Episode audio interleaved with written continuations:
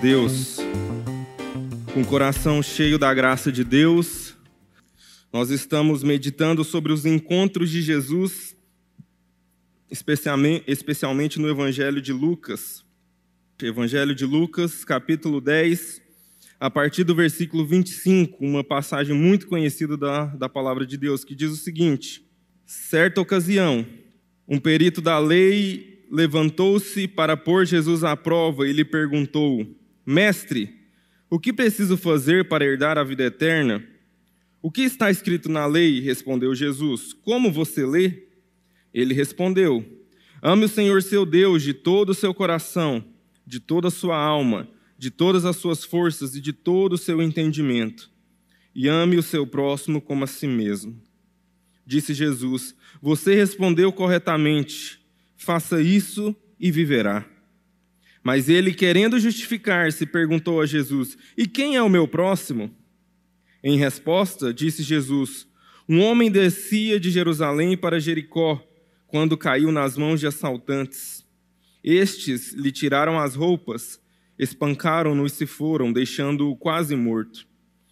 Aconteceu estar descendo pela mesma estrada um sacerdote, quando viu o homem, passou pelo outro lado. E assim também um levita, quando chegou ao lugar e o viu, passou pelo outro lado. Mas um samaritano, estando de viagem, chegou onde se encontrava o homem, e quando o viu, teve piedade dele. Aproximou-se, enfaixou-lhe as feridas, derramando nelas vinho e óleo. Depois colocou-o sobre o seu próprio animal, levou-o a uma hospedaria e cuidou dele. No dia seguinte, deu dois denários ao hospedeiro e lhe disse: Cuide dele. Quando eu voltar, lhe pagarei todas as despesas que você tiver. Qual destes três você acha que foi o próximo do homem que caiu nas mãos dos assaltantes? Aquele que teve misericórdia dele, respondeu o perito na lei. Jesus disse: Vá e faça o mesmo. Vamos orar mais uma vez. Senhor, nós te damos graças nessa noite pela tua palavra, porque ela é viva e eficaz, ó Deus, e, e ministra aos nossos corações. Que o Senhor possa falar conosco, ó Deus, que o, o Evangelho de Jesus possa ser ministrado, ó Deus, possa ser escancarado a nós nessa noite, e sejamos, ó Deus, impactados, transformados e renovados pela tua palavra, Senhor. Derrama sobre nós o teu Espírito Santo para compreendermos tudo que o Senhor tem para nos ministrar. É nossa oração em nome e para a glória de Jesus. Amém.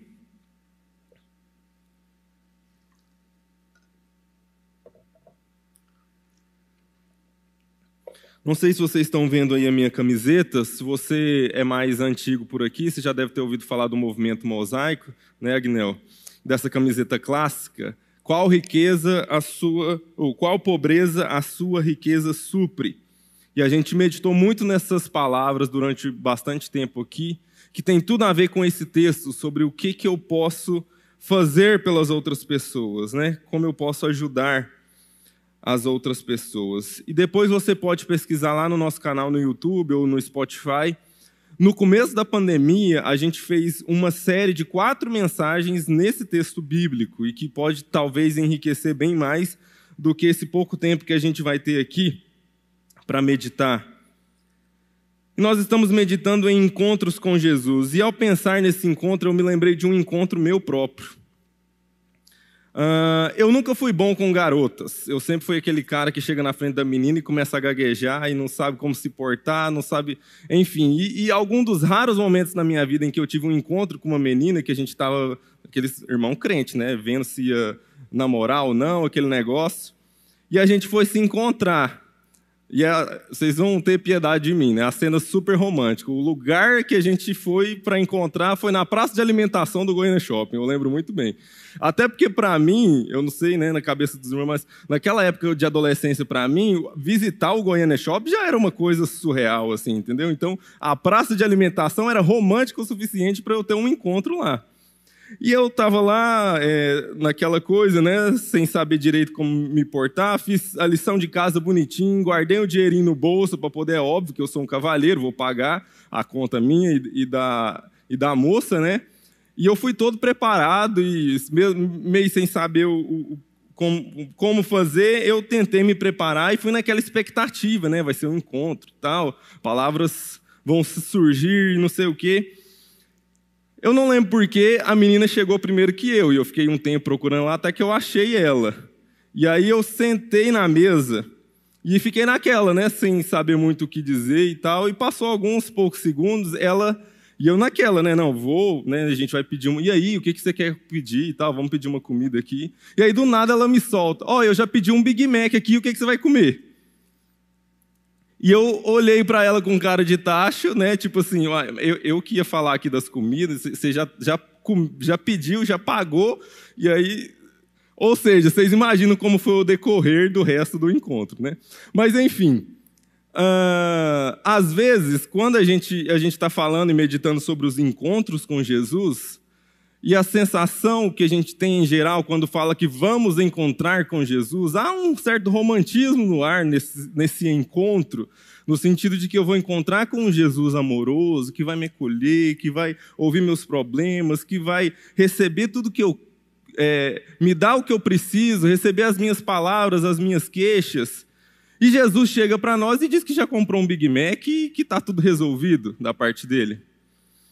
E textos como que a gente acaba de ler nos mostra justamente isso, que às vezes o encontro com Jesus não é tão romântico como a gente imagina, ou não é exatamente o que a gente espera, e não é tão agradável como a gente fantasia nossa cabeça que pode ser.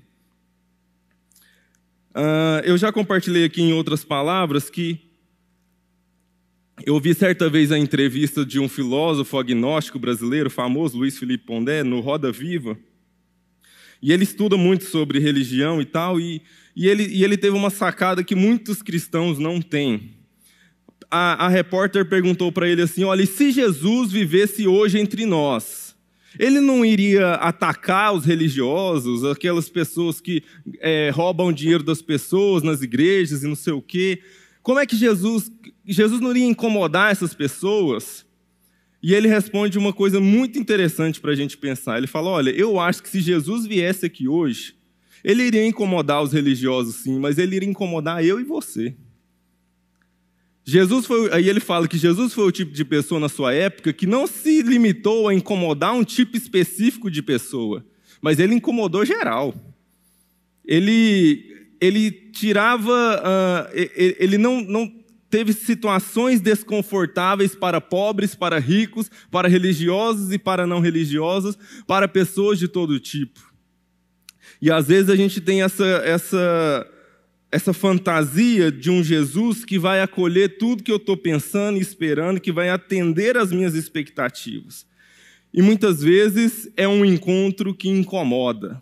E eu quero falar sobre isso nessa noite, o encontro que incomoda.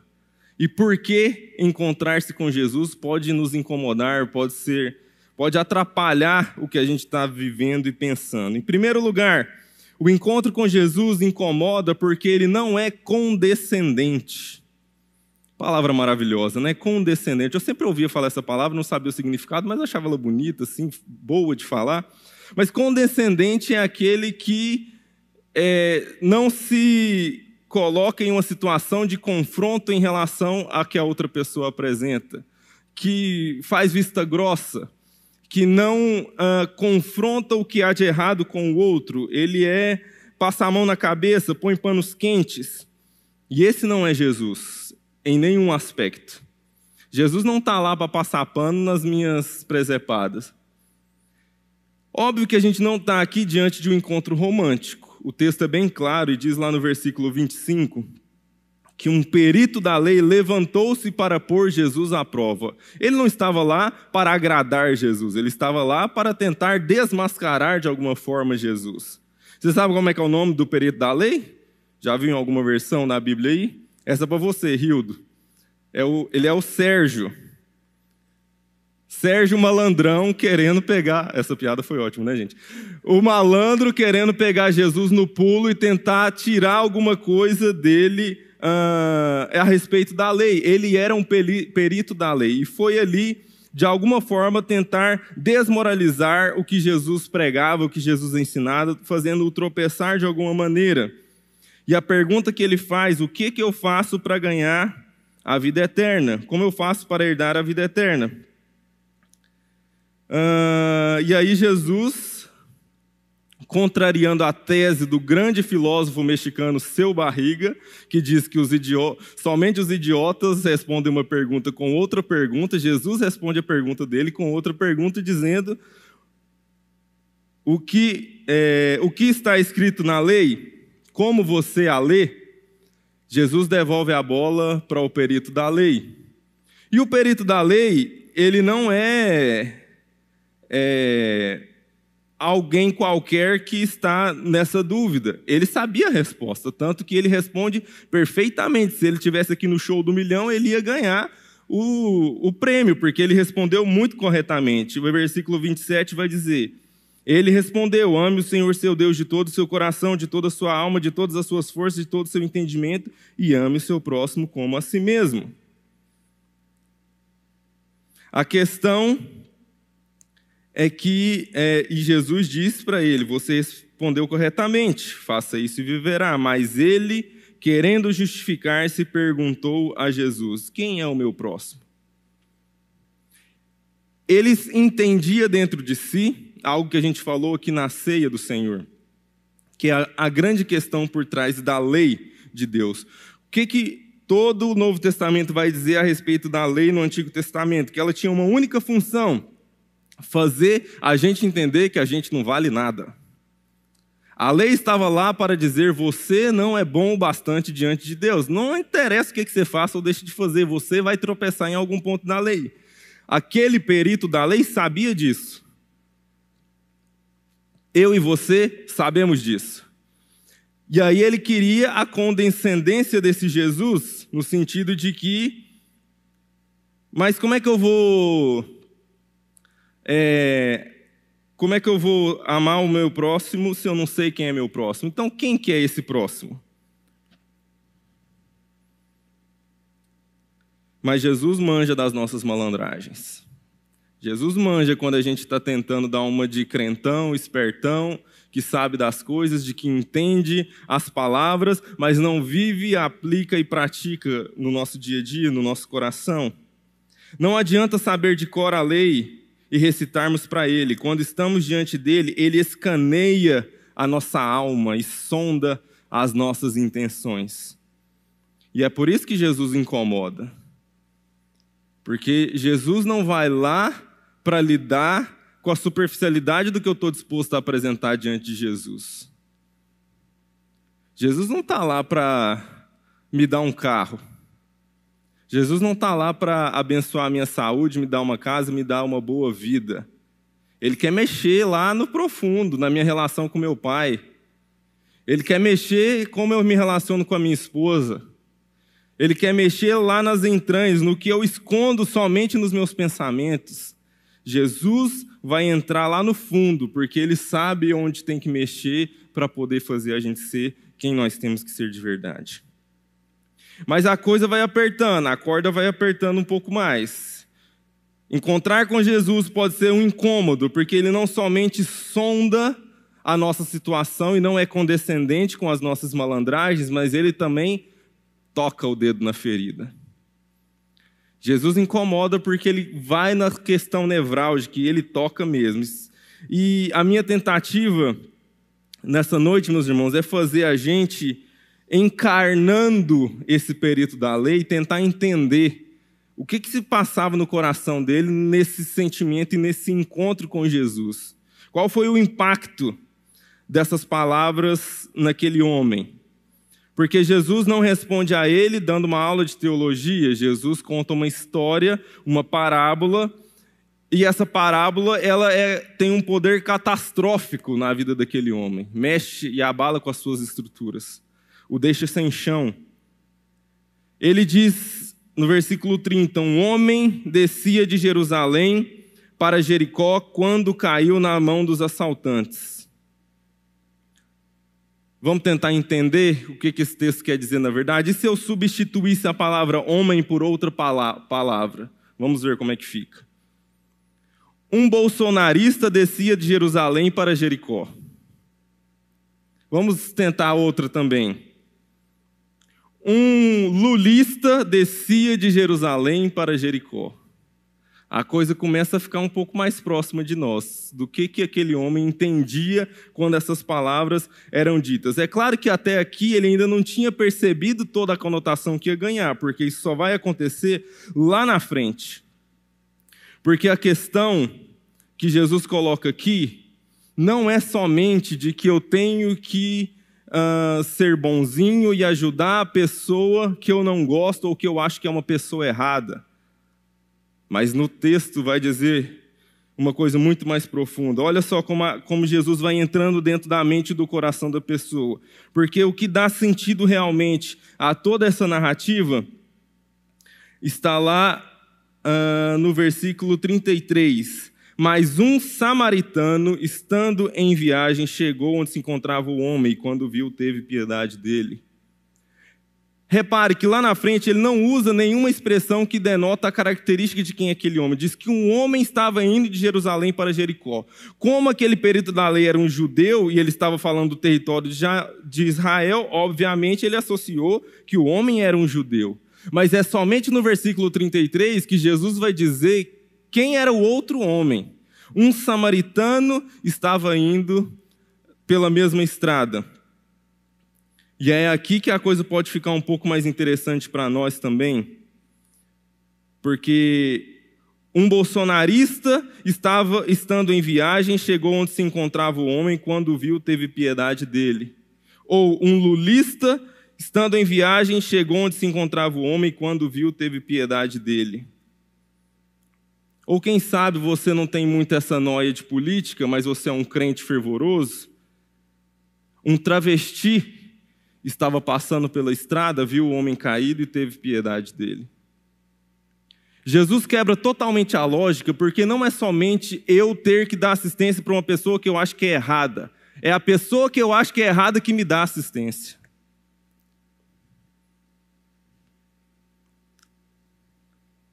Ou seja, você consegue imaginar, dependendo do seu espectro político, que o cara do outro espectro político te vê na rua caído e vai lá cuidar de você? E que é o tipo de cuidado que Jesus está esperando de nós. Óbvio que nós não estamos nem arranhando o que era para esse espírito da lei, porque aqui a gente tem os embates, guerra, é, é videozinho para cá, é, sai do grupo da família.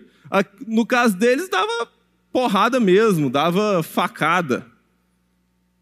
Se um, se um judeu cruzasse com um samaritano. Mas Jesus está tocando nas nossas feridas, dizendo até onde você está disposto a ir para dizer que ama o seu próximo. Ou será que não temos próximos bolsonaristas e lulistas pelos quais nós podamos ou não nos compadecer? Ou será que não temos próximos que têm opções sexuais diferentes daquelas que acreditamos que sejam as corretas? O famoso dramaturgo brasileiro Nelson Rodrigues, ele tem uma frase, né, que é um clichêzinho, mas que diz muito sobre isso, que é fácil amar a humanidade. Difícil mesmo é amar o seu vizinho, né, o próximo. E essa, meus irmãos, é precisamente a diferença entre fazer o bem da fé cristã e de qualquer ideologia no mundo. As ideologias estão interessadas em políticas públicas que salvem a humanidade. A fé cristã está interessada que você levante do seu lugar, vá no seu vizinho bolsonarista e lulista e ajude ele. A fé cristã não tem a asepsia de uma política pública. É óbvio que nós precisamos de políticas públicas. Mas ela tem o cheiro do leproso que você ajuda. Nós precisamos tocar as pessoas, mas antes de tudo, revolucionar a maneira como a gente enxerga as pessoas à nossa volta. Às vezes eu fico pensando que nós cristãos no nosso país temos lido pouco a Escritura. Porque parece que fugiu de nós o entendimento de que a regra é amar o inimigo. Não atacá-lo e querer vencê-lo e querer que o debate seja vencido. Nós não somos o povo que odeia o inimigo, nós somos o povo que ama o inimigo. Parece que em algum momento a gente esqueceu dessa máxima cristã simples assim. Nós não estamos aqui para ganhar o poder no Brasil ou para fazer o Brasil mais evangélico ou melhor para os evangélicos viverem. Nós estamos aqui para dar na outra face. É o que Jesus que dizemos seguir nos ensina. E em terceiro lugar, o encontro com Jesus incomoda porque ele confronta as nossas prioridades. E essa talvez seja o maior desafio que nós temos e que Jesus vai mexer conosco com certeza. O texto é muito claro, né, que lá nos versículos 31 e 32 aconteceu de estar descendo pela mesma estrada um sacerdote quando viu o homem, passou pelo outro lado, e assim também um levita, quando chegou ao lugar e o viu, passou pelo outro lado. O que é mais importante na nossa vida, na nossa rotina? O nosso serviço litúrgico cristão ou socorro aos necessitados?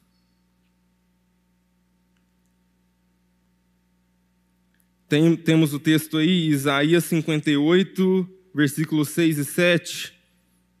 O jejum que desejo não é, não é este: soltar as correntes da injustiça, desatar as cordas do jugo, pôr em liberdade os oprimidos e romper todo o jugo? Não é partilhar sua comida com o faminto, abrigar o pobre, desamparado, vestir o nu que você encontrou e não recusar ajuda ao próximo? Parece que em algum momento também da, da trajetória da igreja cristã, a gente entendeu que haviam caixas e determinados papéis para determinados cristãos. Existem os cristãos que vão na igreja, que dão o dízimo e que adoram a Deus, e existem os cristãos que dão a sua vida para salvar as pessoas. Existem duas categorias diferentes. E vivemos muito uma igreja que roda em torno do culto ela vive para fazer o culto porque tem que fazer o culto, e o culto vive para se alimentar a si mesmo. Porque Deus precisa que eu sirva-o no culto, não é isso? Absolutamente não, meus irmãos. Deus não precisa de nada disso daqui. Deus não precisa de uma palavra cantada, de uma palavra falada. Ele é o Todo-Poderoso que chama as estrelas pelo nome. Quem precisa de culto é eu e você. Porque a gente esfria, brasa longe do braseiro, esfria. Nós viemos aqui toda quarta, todo domingo, porque nós que precisamos, não é Deus que precisa. O que Deus também não precisa, mas nos chama ao privilégio de participar, é libertar o órfão e a viúva, é socorrer o oprimido, é alcançar as pessoas. É para isso que nós ainda estamos aqui. É para isso que ainda não fomos encontrar com Jesus nas alturas.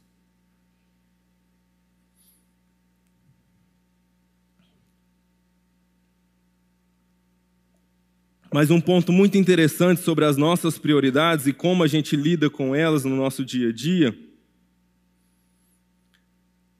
é que você não vai encontrar em nenhum lugar nesse texto nenhum critério para o samaritano socorrer aquele judeu o samaritano, contra todas as indicações possíveis, ele resolveu socorrer aquele judeu. Não perguntou o quão moralmente ele era adequado, o quanto ele estava indo na igreja ou deixando de ir na igreja, o quão ele estava pecando ou deixando de pecar. Ele simplesmente chegou lá e socorreu o homem. Às vezes eu tenho a sensação de que nós estamos criando listas, checklists morais para saber se a gente ajuda ou não a pessoa. A gente define se a pessoa está frequentando a igreja, se ela está, é, se ela está usando droga ou não, e a gente vai fazendo uma série de checklists para dizer se, eu, se aquela pessoa é apta a receber ou não a minha ajuda. Às vezes, no sentido de que, não, mas eu preciso saber a melhor forma de ajudar aquela pessoa. Mas será que é isso mesmo? Ou será que nós estamos nos poupando do fedor da pessoa que precisa ser ajudada, independente se ela é pecadora ou não? Eu me lembro muito bem, assim, um, um dos meus heróis na fé, eu, é, eu, li esse livro na minha adolescência, do, chama O Apóstolo dos Pés Sangrentos. Conta a história de um cristão indiano chamado Sadhu Sundar Singh, que foi um homem santo. Ele decidiu se, se vestir como um, um santo é, hindu, com roupas laranjas e pés descalços, que é chamado do Sadhu, o nome dele né, é Sundar Singh, mas ele adquiriu o título de sadhu, só que ele era um sadhu cristão. Quando as pessoas iam conversar com ele, ele falava de Jesus e não do hinduísmo. E ele começou a pregar na Índia, no Tibete, enfim. E, e, ele decidiu viver radicalmente como Jesus. Ele não levava dinheiro, ele não levava nada. E uma vez ele estava com duas moedas no bolso que ele ia pagar um pedágio lá na frente. E ele, passando pelo caminho, andando descalço, foi encontrado por um homem que disse: eu preciso de ajuda porque o meu amigo aqui, aí mostra o cara caído no chão, ele morreu e eu preciso de um dinheiro para enterrar porque eu não tenho dinheiro nenhum para enterrar ele. Enfim, fez todo um drama para ele pedindo ajuda e ele pegou as moedas que ele tinha e deu de esmola para o cara, para o cara poder enterrar o amigo dele. E continuou caminhando. Quando ele estava lá na frente, o cara que falou com ele veio correndo atrás dele e falou: Olha, eu não sei o que, que você tem, mas tem alguma coisa diferente em você. Porque a gente, eu e meu amigo, a gente aplica esse golpe há anos aqui nessa estrada. Um vai falar com a pessoa para pedir dinheiro e o outro finge que está morto. Só que eu fui ver meu amigo lá, ele morreu de verdade. E essa história sempre me tocou muito, porque a gente às vezes fica naquela, quando a gente passa no semáforo, fazendo conta que se eu devo ou não ajudar aquela pessoa, peraí, não, mas esse cara vai pegar esse dinheiro, vai comprar droga, não sei o quê. Talvez Deus está querendo que eu faça a minha parte. O resto, deixa Deus cuidar.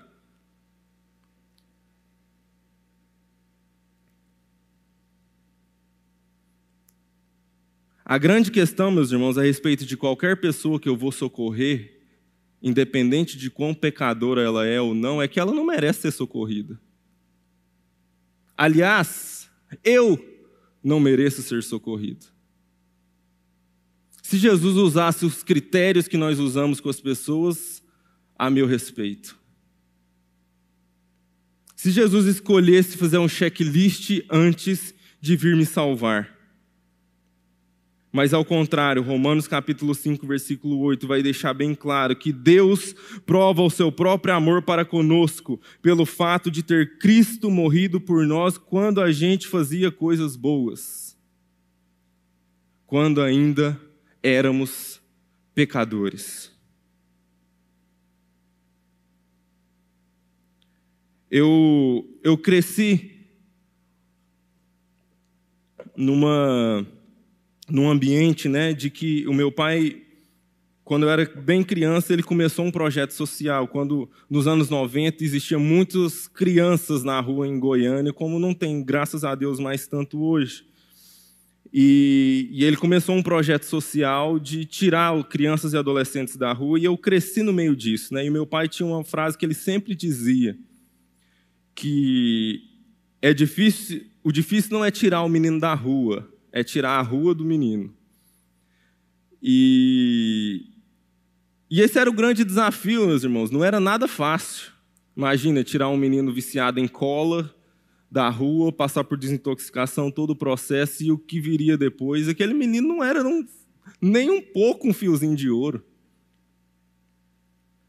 Mas ele estava lá, a igreja estava lá, insistindo com aquele menino com todas as mazelas e os problemas que ele tinha.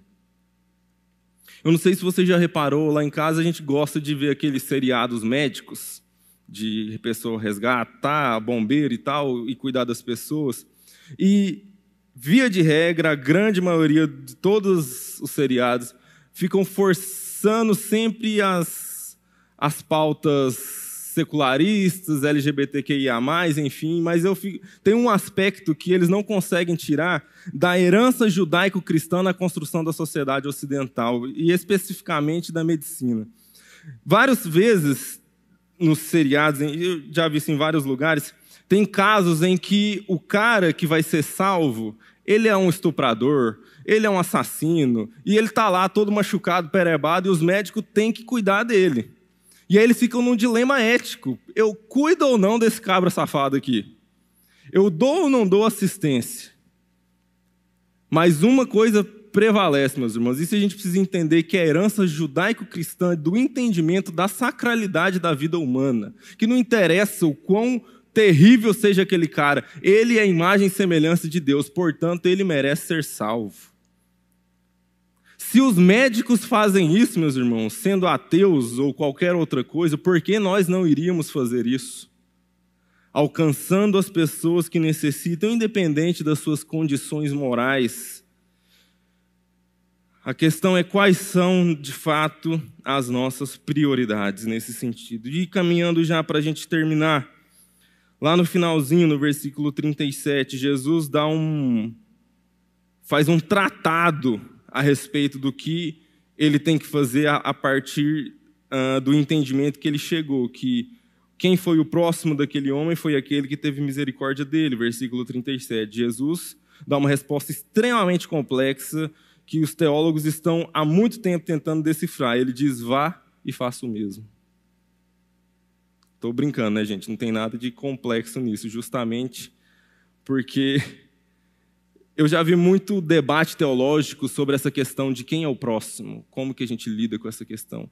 E a minha sensação diante da Escritura, e eu posso dizer da minha experiência própria, que eu tenho muito mais experiência lendo a Escritura do que lendo teologia, de que às vezes é muito mais simples do que a gente está tentando. Vá e faça o mesmo. Interpreta esse texto aí, gente. Vá e faça o mesmo. Mas sobre esse entendimento de quem é o próximo, tem uma coisinha aí no versículo 36 muito interessante. Não sei se você reparou, mas a conversa começa com esse perito da lei perguntando para Jesus: quem é o meu próximo? Mas quando Jesus fala a respeito do próximo, perguntando para esse homem, ele não fala do próximo da pessoa ele fala que ele é o próximo da outra pessoa. Ele diz, ele não diz que o, o homem caído era o próximo, mas ele pergunta qual foi o próximo do homem que caiu nas mãos dos assaltantes. O próximo não é a pessoa ajudada, o próximo é o que ajuda. Então, a pergunta não é quem é o meu próximo, a pergunta é de quem eu devo ser próximo. É o que Jesus está dizendo aqui. Qual destes três você acha que foi o próximo do homem que caiu na mão dos assaltantes? A nossa pergunta, meus irmãos, que eu quero deixar para o nosso coração, para a gente orar e pedir a graça e a misericórdia do Senhor é: Senhor, de quem o Senhor quer que eu seja próximo? De quem o Senhor quer que eu haja com misericórdia e estenda a mão de graça? Quero te convidar a ficar em pé no seu lugar. Isso é uma palavra de desafio. É uma palavra para mostrar que o encontro de Jesus pode e provavelmente vai incomodar. Vai incomodar porque eu e você estamos muito distantes do que o Senhor Jesus pensou para que nós fôssemos como humanidade. E que, portanto, para nós é impossível atingir esse padrão.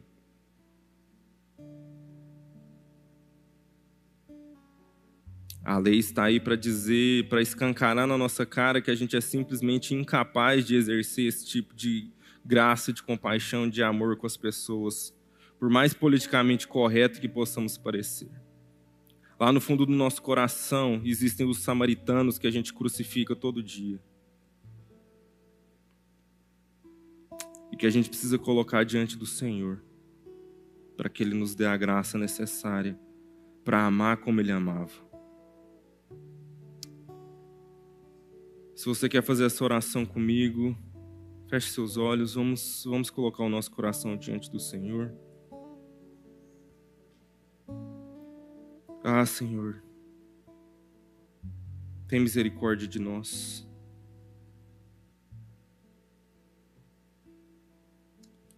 Tem misericórdia do nosso coração endurecido, Senhor.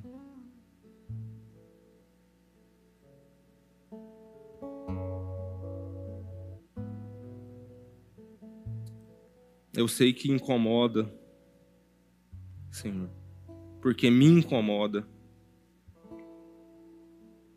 Eu não queria estar aqui ter que estar falando dessas coisas, Senhor.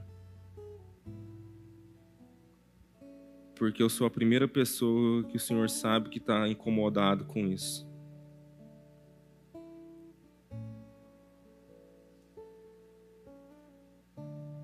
Porque no meu coração ainda existem samaritanos que eu que eu não quero o bem.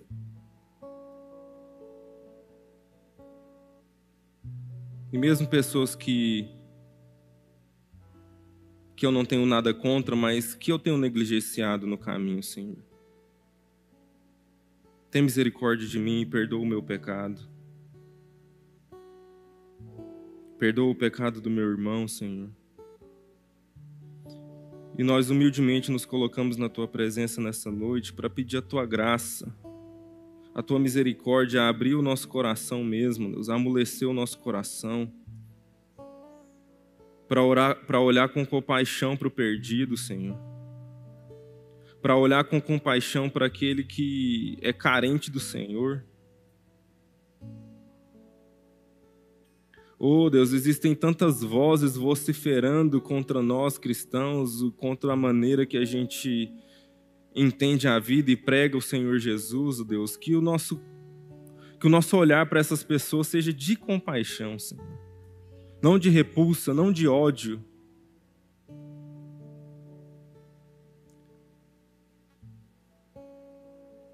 Que haja em nós o mesmo sentimento que houve em Cristo Jesus. Que do nosso coração, ó Deus, possa brotar esse amor sobrenatural que de fato não vem de nós, ó Deus, mas que nos faz dispostos, ó Deus, a estender a mão àquele que necessita, Senhor. Ajuda-nos a viver isso no nosso dia a dia, ó Pai, andando pela rua, alcançando pessoas específicas, ó Deus, projetos específicos. Faz nascer e brotar no nosso coração sonhos, projetos, ó Deus, visões para alcançar quem precisa, Deus. Oh Deus, tanta gente necessitada, Senhor. Sobre tantos aspectos, não só material, Senhor, mas emocional, espiritual, Senhor, que sejamos resposta na vida dessas pessoas.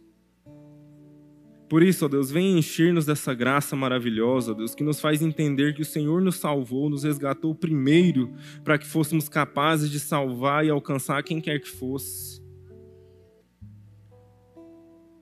Que o nosso coração, Deus, seja cheio dessa graça, Senhor, em nome de Jesus. Que o nosso coração seja cheio dessa misericórdia que brota da cruz de Cristo, Deus. Saiamos daqui, ó Deus, incomodados pelo Teu Espírito Santo, ó Deus, a viver de acordo com esse amor, essa graça que também recebemos, ó Deus. Ô oh, Senhor, faz essa obra no nosso coração nessa noite, em nome e para a glória de Jesus. Amém. Amém. Graças a Deus.